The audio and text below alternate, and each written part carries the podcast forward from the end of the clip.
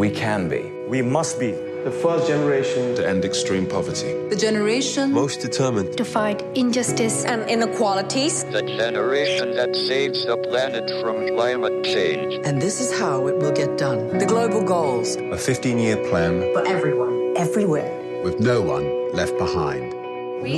Herzlich willkommen zur Folge 28 der Tonspur N. Heute bin ich wieder mal alleine hier im Studio, allerdings nicht ganz alleine, denn ich habe einen Gast heute in der anderen Leitung und zwar Thomas Gast von den Vereinten Nationen.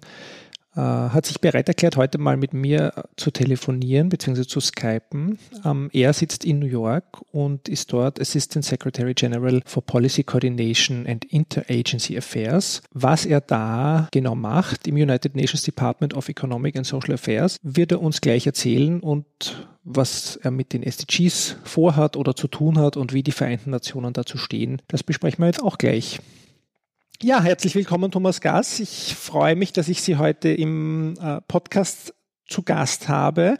Sie sind äh, bei den Vereinten Nationen im Department äh, of Economic and Social Affairs äh, in der Position des Assistant Secretary General for Policy Coordination and Interagency Affairs. Ich gestehe, das habe ich mir jetzt rausgesucht. Äh, könnten Sie uns ein bisschen was zu Ihrer Position sagen? Äh, was Sie da machen, was Ihr Aufgabengebiet ist äh, und äh, vielleicht dann auch ein bisschen dazu, was die UNDESA, also die Organisation, äh, für eine Aufgabe hat? Ja, also wenn, äh, vielen Dank erstmal, erst äh, Dr. Mesicek. Es ist für mich ein, eine Ehre, hier mitzumachen in diesem Gespräch. Und ähm, ja, gerne kann ich das erklären. Also ich denke, man kann sich die, das Sekretariat der, der UNO etwa so vorstellen wie die Administration eines, eines Landes, welches ja Ministerien hat. Hier, sind, hier wären dann in Ministerien wären hier sogenannte Departemente, Departemente in unserem Fall für, für Wirtschafts- und Sozialfragen. Und dem, dem äh, steht eine Undersecretary General zuvor und, äh, und, und dann zwei Assistant Secretary Generals. Also wir sind so quasi ähm, dem, die, ich glaube, auf Deutsch sagt man dem beigeordnete Generalsekretär und wir unterstützen die, dieses Departement in, in dessen Aufgaben und die Aufgaben sind spezifisch Analyse den Mitgliedsländern äh, Analyse äh, äh, zur Verfügung zu stellen über die Wirtschaft, Sozial- und Umweltfragen, die, die Sie gerade behandeln, mhm. die dann die intergouvernementellen Prozesse, die Verhandlungen, ähm, stellen Sie sich ein Parlament vor, also die, die Verhandlungen der UNO zu, zu unterstützen und äh, zum Teil auch noch äh, gewisse äh, äh, Unterstützung zur Stärkung der Kapazitäten einzelner Entwicklungsländer zu leisten. Also das sind so die drei großen Aufgabensgebiete des äh, Wirtschafts- und Sozialdepartements, also UNDESA.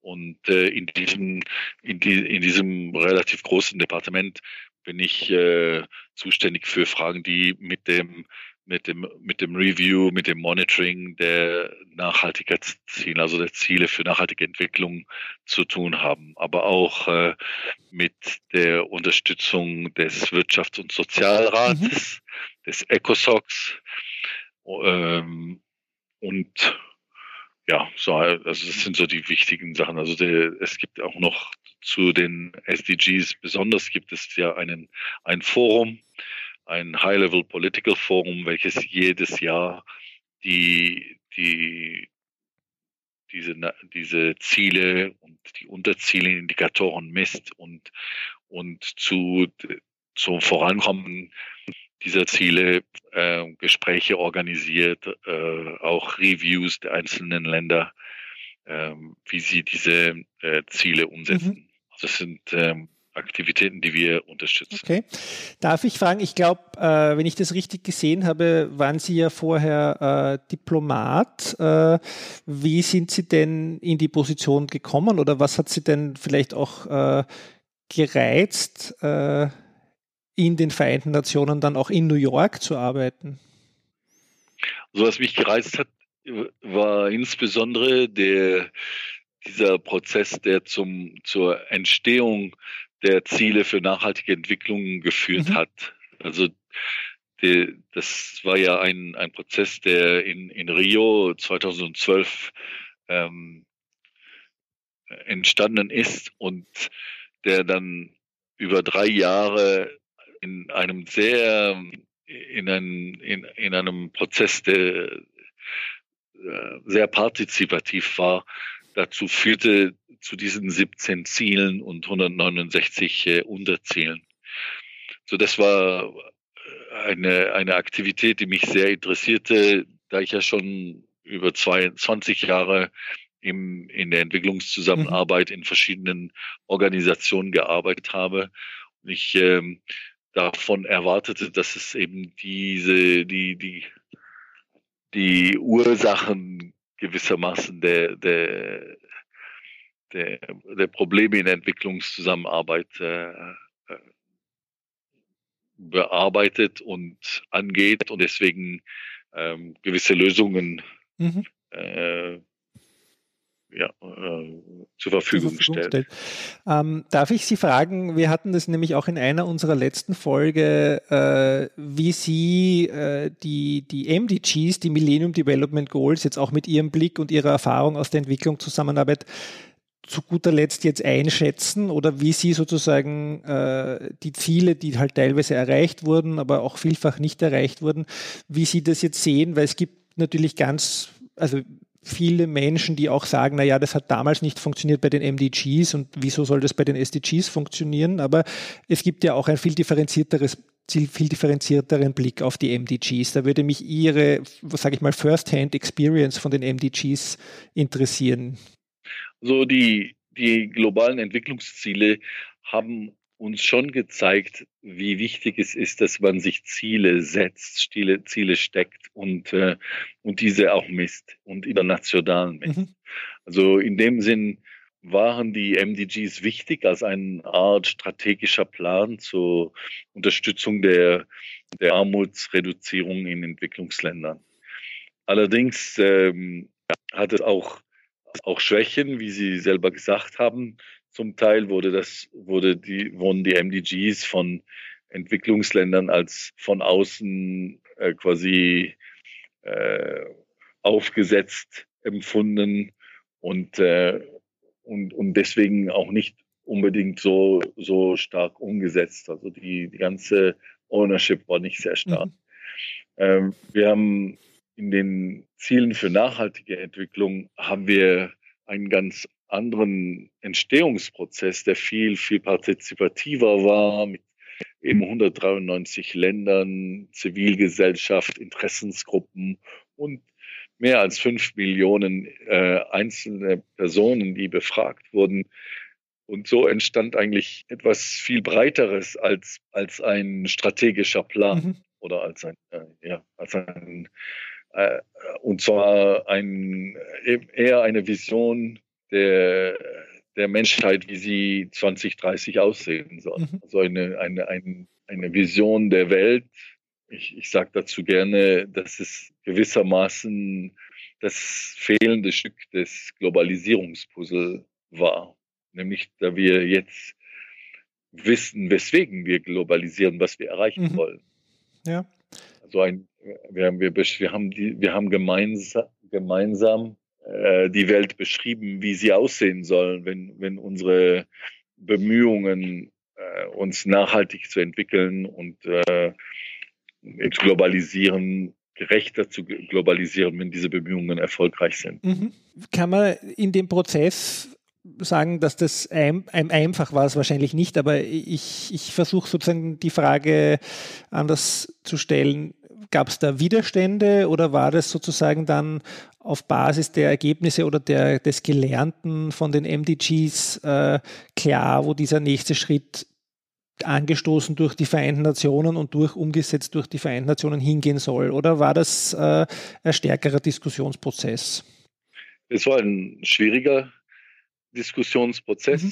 nicht nur weil weil es natürlich sehr herausfordernd ist, mit 193 Ländern und, und eben all diese anderen Interessensgruppen ein, ein äh, Zielrahmen zu erstellen, insbesondere ein Zielrahmen, der in ein gewisses Detail geht, ähm, sondern auch, weil gewisse Länder erst gar nicht einen, einen breiteren Rahmen oder einen viel breiteren Rahmen wollten. Mhm. Sie wollten eher äh, den bestehenden MDGs, sagen wir mal, den, den Klimaschutz und vielleicht die bessere Gouvernanz zufügen und dann halt nochmal 15 Jahre äh, daran weiterarbeiten.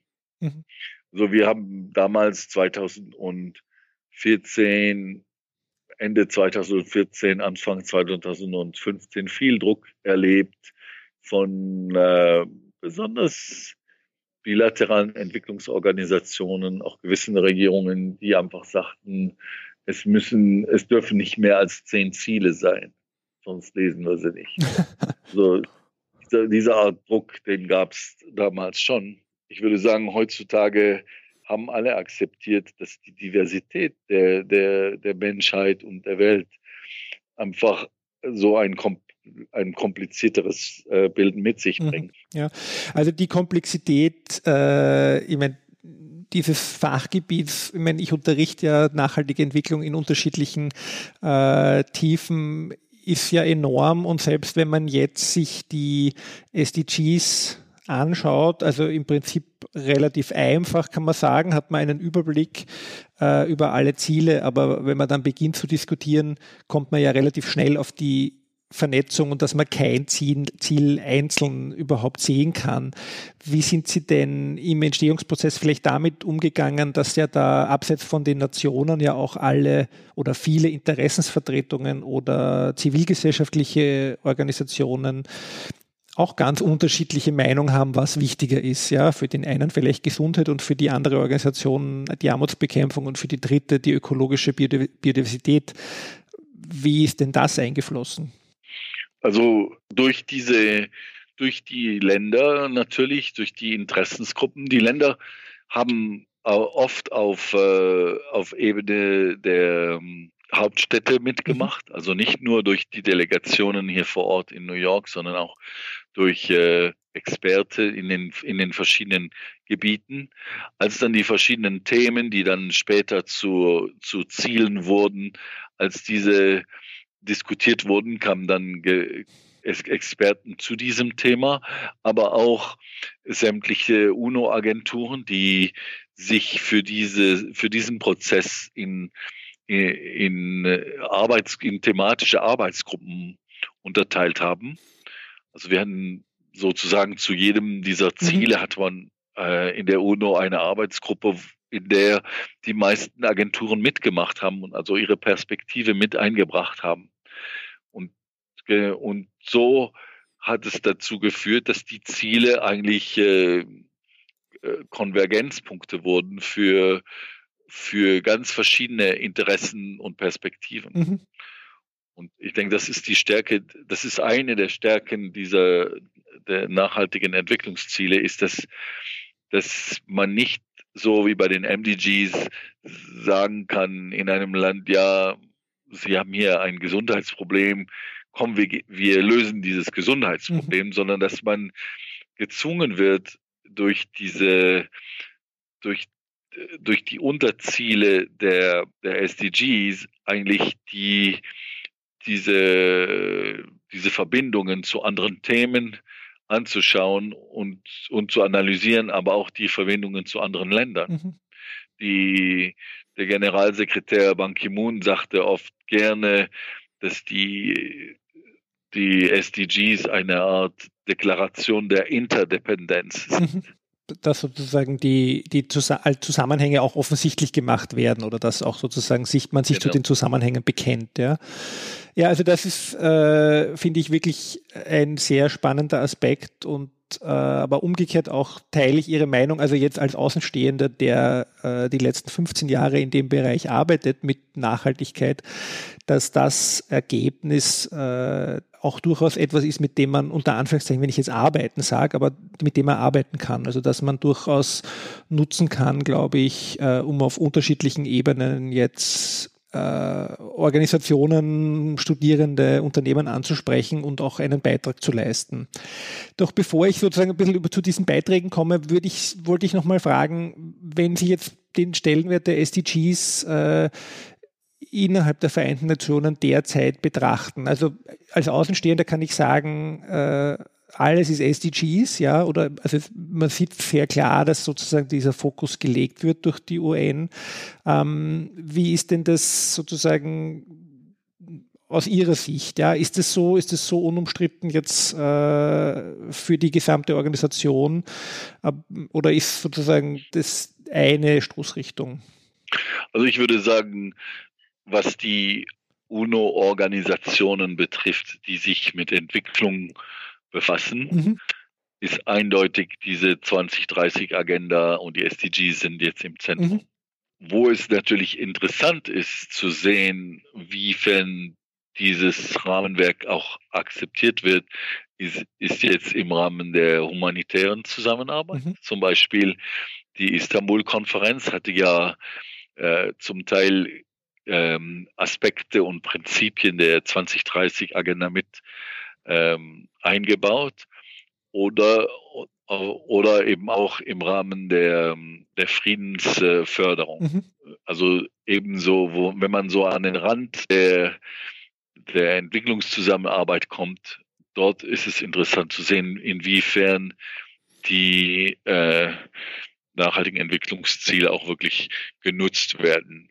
Und zwar müsste man dann nicht nur die 17 Ziele anschauen, sondern auch die Prinzipien, die diese 2030-Agenda auch, ähm, äh, sagen wir mal, ab, äh, absondern oder, oder, oder sie, ähm, also die, die, die, die Prinzipien, die dieser 2030-Agenda unterliegen mhm. und die dazu führen, dass man dann auch anders arbeitet. Eben wie die, was Sie vorhin gesagt haben, die Vernetzung zwischen den Themen, die Vernetzung zwischen den Ländern, mhm. aber auch die Verschiebung der, der Rechenschaftspflicht von einer Rechenschaftspflicht nach, nach, nach oben oder nach außen, sagen wir des, des Süden gegenüber des Nordens, zu einer Rechenschaftspflicht der Staaten gegenüber ihrer Bevölkerung. Und, äh, und drittens würde ich sagen, dieser, dieser Verpflichtung niemanden äh, vorwegzulassen, welche ja auch sehr wichtig ist in der 2030-Agenda. So, ich würde sagen, man müsste, man, es gilt nicht, dass man in den UNO-Agenturen oder auch sonst in, den, in, in der Entwicklungsgemeinschaft und in den Ländern die SDGs sieht als, als, ähm, als Symbol oder als Branding, sondern auch, man muss auch wirklich schauen, ob die, ob sie verstanden werden mhm. als ein, als ein Instrument, welches dazu führt, dass man eben vernetzt arbeitet, dass man eben die Rechenschaft gegen unten, gegen die Bevölkerung stärkt und sich versichert, dass äh, vergewissert, dass äh, niemand vorweg bleibt und dass die Resilienz der vulnerabelsten Bevölkerung aufgebaut wird. Also ich finde das ungemein spannend, was Sie sagen. Ich meine, wir nehmen jetzt gerade auf Ende Januar und ich glaube, vor zwei Wochen äh, hat Deutschland die neue Nachhaltigkeitsstrategie präsentiert und hat dort ich weiß noch nicht, ob es jetzt der größte Wurf war, aber hat dort sehr klar äh, die nationale Nachhaltigkeitsstrategie an den SDGs ausgerichtet. Ähm, und jetzt findet man wahrscheinlich darin auch schon viel äh, wieder Dinge, die man bemängeln kann oder die fehlen. Aber ich glaube, das ist, entspricht vielleicht dem, was Sie sagen, auch, dass sozusagen die Länder beginnen, sich auch daran zu orientieren als Nationen. Ähm, und der zweite Aspekt mit der Rechenschaftspflicht gegenüber der Bevölkerung, das finde ich auch äh, einen ganz spannenden Gedanken, den ich so noch nicht gesehen habe. Aber vielleicht meine Frage daran gleich anschließend, wo sehen Sie denn die, die Länder und Nationen? Ich meine, ich glaube, kommendes Jahr im Sommer 2017 werden die ersten Nationen berichten, auch über ihren Erreichungsstand der SDGs oder ihren Stand, wo sie stehen. Wo sehen Sie denn Sie, ich weiß nicht, ob Sie das sagen möchten, Länder oder Kontinente, die vielleicht äh, weiter sind, äh, aber ganz generell würde mich Ihre Einschätzung interessieren.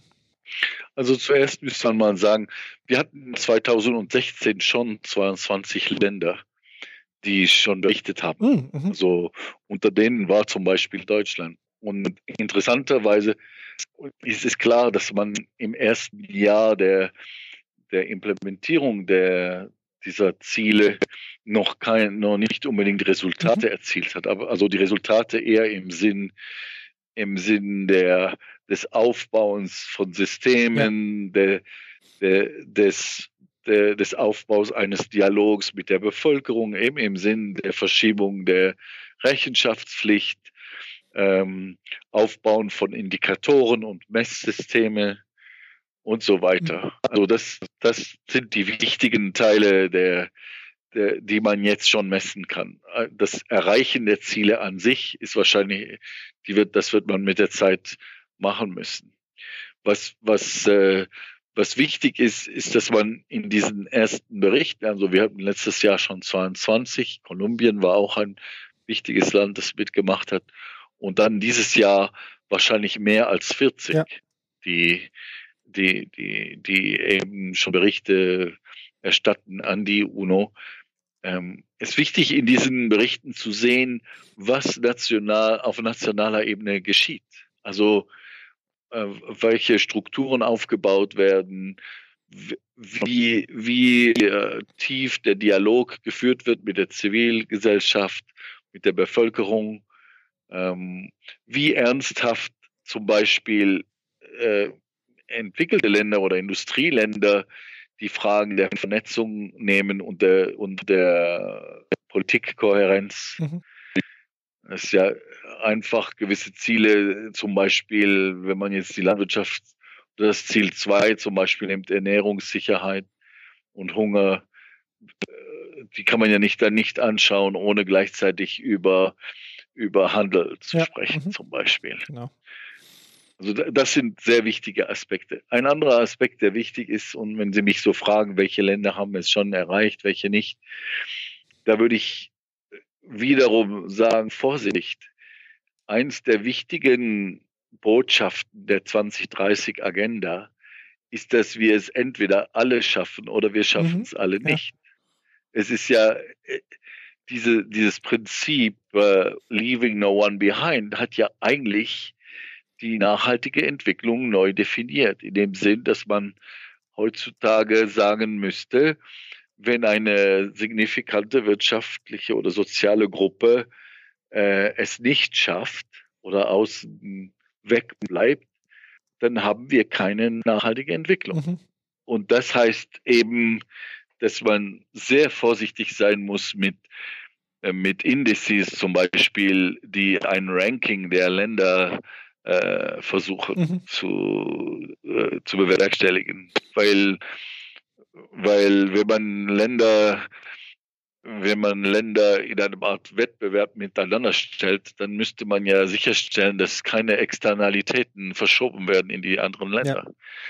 Und das gibt, und das ist ja genau das Thema von Zielen wie Ziel 12 zum Beispiel äh, zum nachhaltigen Konsum- und Produktionsmuster und so weiter. Also es gibt viele der Ziele, die eigentlich, die es eigentlich nicht äh, äh, zulassen, dass man Länder einzeln gegen, gegeneinander äh, quasi im Wettbewerb stellt, mhm. wie in einem Index. Ja.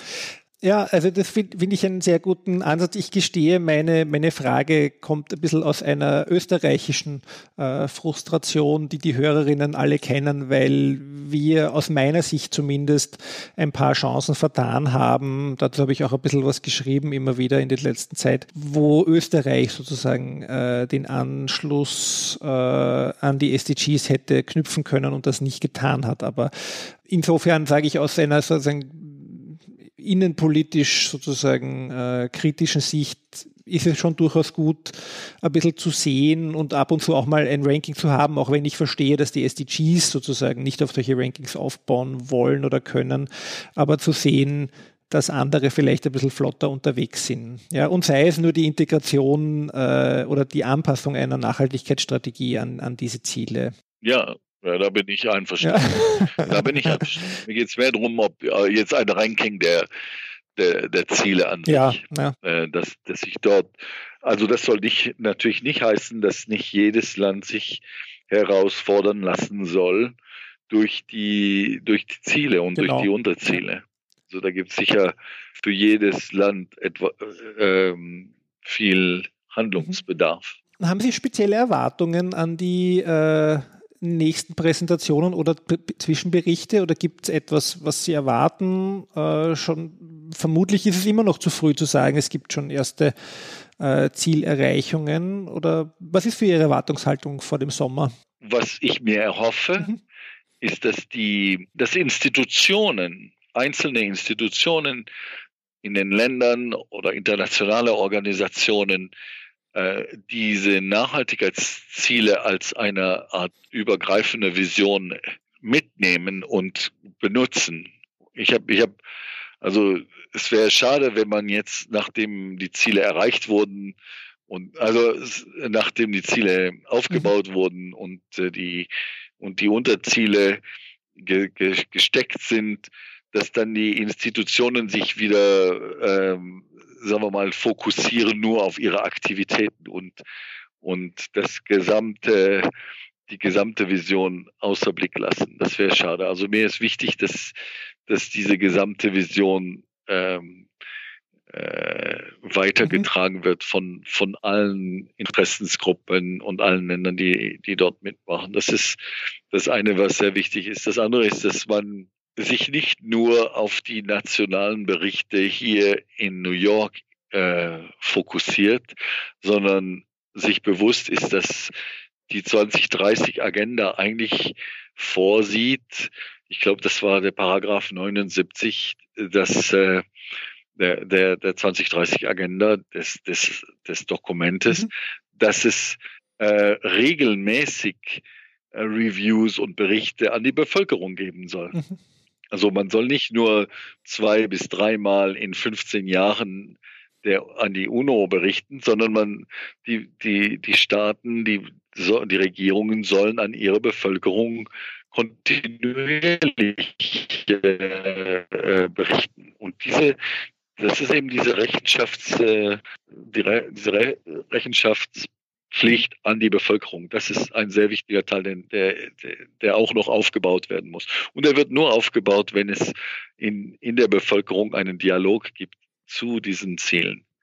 Und da sind natürlich die Medien gefragt und die Hochschulen und, und die Schulen Mhm. und, und andere Akteure, weil es darum geht, die, diese Agenda auch äh, auf, auf, den konkret, auf die konkrete Situation einzelner Personen und einzelner Gemeinschaften abzubauen und zu sehen, was sie machen können. Mhm. Das ist eh schon so, äh, vielleicht noch ein bisschen eine abschließende Frage. Äh, Ich hatte mir hier in meine Notizen geschrieben, wie kann man mitmachen, aber vielleicht ein bisschen konkreter. Wo sehen Sie denn so die Rolle von Zivilgesellschaft, von Hochschulen oder, oder sehen Sie schon, dass das schon beginnt und funktioniert schon teilweise? Ja, teilweise schon, aber noch nicht genügend. Ich denke, es ist, es wichtig, besonders jetzt in den ersten Jahren, dass äh, das Bewusstsein erhöht wird, dass diese Ziele nicht nur etwas Akademisches Mhm. sind oder, oder ein diplomatisches Instrument, sondern dass sie wirklich sehr konkrete Inhalte haben. Und, und dort ist es mir immer wichtig, dass die Hörerschaft, dass die Leute, die sich interessieren, auf die Ziele klicken sozusagen und auf die Unterziele gelangen und, und schauen, was steht eigentlich in diesem Sozialvertrag im, im Kleingeschriebenen. Was steht, was, was haben die Länder miteinander verhandelt? Und inwiefern ist das konkret für mich in meiner bestimmten Situation? Mhm. Wie kann ich beitragen, aber auch wie bin ich betroffen? Und dieses, diese Gespräche, die müssen stattfinden und da kann man, dazu kann man diese Ziele für nachhaltige Entwicklung benutzen, auch auf lokaler Ebene. Es geht ja nicht nur um, äh, um Entwicklungsländer, es geht um jedes Land. Ja, also ich glaube, diese, dieser Satz, wie kann ich beitragen und wie bin ich betroffen, das fasst für mich ganz gut zusammen. Mit immer noch der Schwierigkeit, glaube ich, die Sie eh auch jetzt gerade angesprochen haben, dass diese Übersetzungsarbeit nicht trivial ist, ja, aufgrund dessen, was wir vorher gesagt haben, aufgrund der Komplexität, die wir sehen, dieser Themen und wie sie zusammenhängen. Aber es ist, das stimmt schon, es ist komplex, wenn man versucht, das, den ganzen Zielrahmen zu internalisieren. Aber man kann, und ich habe das selber auch schon gemacht, man kann mit, mit, mit Schulklassen, mit Schülern, kann man sich diese 169 Unterziele anschauen und, und einmal fünf bis zehn auswählen, die für einen besonders wichtig sind. Und dann kann man sich überlegen, was können wir beitragen, um diese, um die Situation zu verbessern, um diese Ziele voranzutreiben auf lokaler Ebene. Aber auch, was können wir dazu beitragen, dass, dass ähm, der Staat und die Regierung, die, die, die Organisationen, die für Dienstleistungen verantwortlich sind, in, in, unserer, in unserem äh, Umfeld, dass die sich bewusst sind, dass sie dort eine Rechenschaftspflicht mhm. haben. Ja. Ja, also ein sehr spannender Gedanke. Vielleicht noch ein letzter äh, Satz dazu, auch weil Sie das mit den Schulen angesprochen haben. Es gab im September letzten Jahres eine Konferenz äh, in Wien äh, und das fand ich sehr sympathisch. Da wurde dann am Ende auch äh, ein Aufruf gestartet, dass äh, doch die Teilnehmerinnen und Teilnehmer die SDGs in Schulen bringen sollen, in die Schulen, wo vielleicht die Kinder gehen äh, der Teilnehmerinnen. Und das haben sehr viele zumindest einmal dort aufgenommen. Und ich habe auch, weiß auch schon von einigen, die es schon machen. Äh, ich habe damals auch aufgezeigt, ich muss es noch tun. Aber ich glaube, das ist ein ganz guter Punkt, weil ich glaube, da, äh, da haben Sie recht, das ist schon, äh, wenn man da nicht so akademisch denkt, sondern mehr hands-on einfach das mal durchgeht, dann hat man mit dieser jungen Zielgruppe wahrscheinlich eine, äh, die das auch durchaus auf aufsaugt und mit so mit ganz viel Interesse äh, annimmt. Ja. Und es gibt da auch es gibt auch viel äh, Material, vielleicht nicht in Deutsch, aber auf jeden Fall in mhm. Englisch, Filme. Wir arbeiten ja mit ähm, einem äh, berühmten äh, Filmdirektor Richard Curtis, mhm. der ja auch Mr. Bean gemacht hat und andere und andere Filme und der mit seinem Team uns geholfen hat, ähm, sehr gute kleine Filme zu machen zu diesem Thema. Die gibt es auf uh, Project, uh, Project Everyone mhm. und die kann man die kann man sich auch der Hörerschaft äh, zur Verfügung stellen. Also für, für Schulen, für Studenten, äh, allgemein, also für verschiedene Altersgruppen ja. kann, man, äh, kann man sagen. Dankeschön. Also das werden wir auch, wir haben immer so Links, die wir bei jeder Sendung dazugeben. Das werden wir auf jeden Fall reingeben. Und ich habe das auch schon in einer der letzten Sendungen gesagt. Also ich muss auch sagen, ich bin sehr dankbar immer dafür und ich äh, für das, was sozusagen da auch geleistet wird an Kommunikationsarbeit beziehungsweise an Materialien, die man verwenden kann. Und ich glaube, dass das schon auch einen starken Beitrag dazu, äh, dazu hat, dass diese Dinge einfacher oder aus meiner Wahrnehmung, jetzt meiner subjektiven Wahrnehmung, doch äh, sich sehr stark verbreiten. Und äh, da hilft, glaube ich, die klare Bildsprache, da hilft einfach äh, eine recht klare äh, Message, die die Vereinten Nationen und auch ein recht klare, äh, sage ich mal, Gesamt, ein recht klares Gesamtkonzept, das da dahinter steckt. Ja. Also das finde ich wirklich super und das hilft uns, also sage ich mal, die wir das weitertragen wollen, auch sehr. Ja, ja und wir haben auch äh, einige äh, berühmte Persönlichkeiten, die uns helfen in, in, in, in der Promotion mhm. dieser, dieser Ziele. Und die, die kann man auch auf YouTube und auf, äh, auf dem Internet äh, hören zu diesen mhm. Themen. Mhm. Ich meine jetzt Forrest Whitaker oder Shakira und, und andere, die, die sich da einsetzen. Genau. Dieses We the People Video, also dieses, diesen Kurzclip, den haben wir auch schon mal empfohlen, immer wieder äh, in unserer Sendung. Genau. Ja. Herr Gas, vielen Dank für das Gespräch. Ja, also äh, hat ich mir sehr Spaß gemacht und ich freue mich ja immer, wenn ich wieder Neuigkeiten auch erfahre, nicht nur die Hörerinnen. Und das habe ja. ich heute sicher. Äh, danke, dass Sie sich die Zeit genommen haben. Danke. Ja, das war ein Gespräch mit Thomas Gass von den Vereinten Nationen. Das waren, glaube ich, wieder recht spannende Einblicke, die wir so hier im Podcast zumindest noch nicht gehört hatten. Und ich hoffe, das hat euch auch so gut gefallen wie mir und wir freuen uns natürlich auch über Feedback dazu zu dieser Sendung oder auch wenn wir vielleicht noch weiter interviewen könnten beziehungsweise für ein Gespräch einladen könnten. Ja, erreichen könnt ihr uns wie immer über podcast.tonspur-n.eu beziehungsweise die Annemarie auf Twitter unter Annemere Harand oder mich auf Twitter unter Roman Mesicek, beziehungsweise auch die Tonspur N auf Twitter, Tonspur N in einem geschrieben.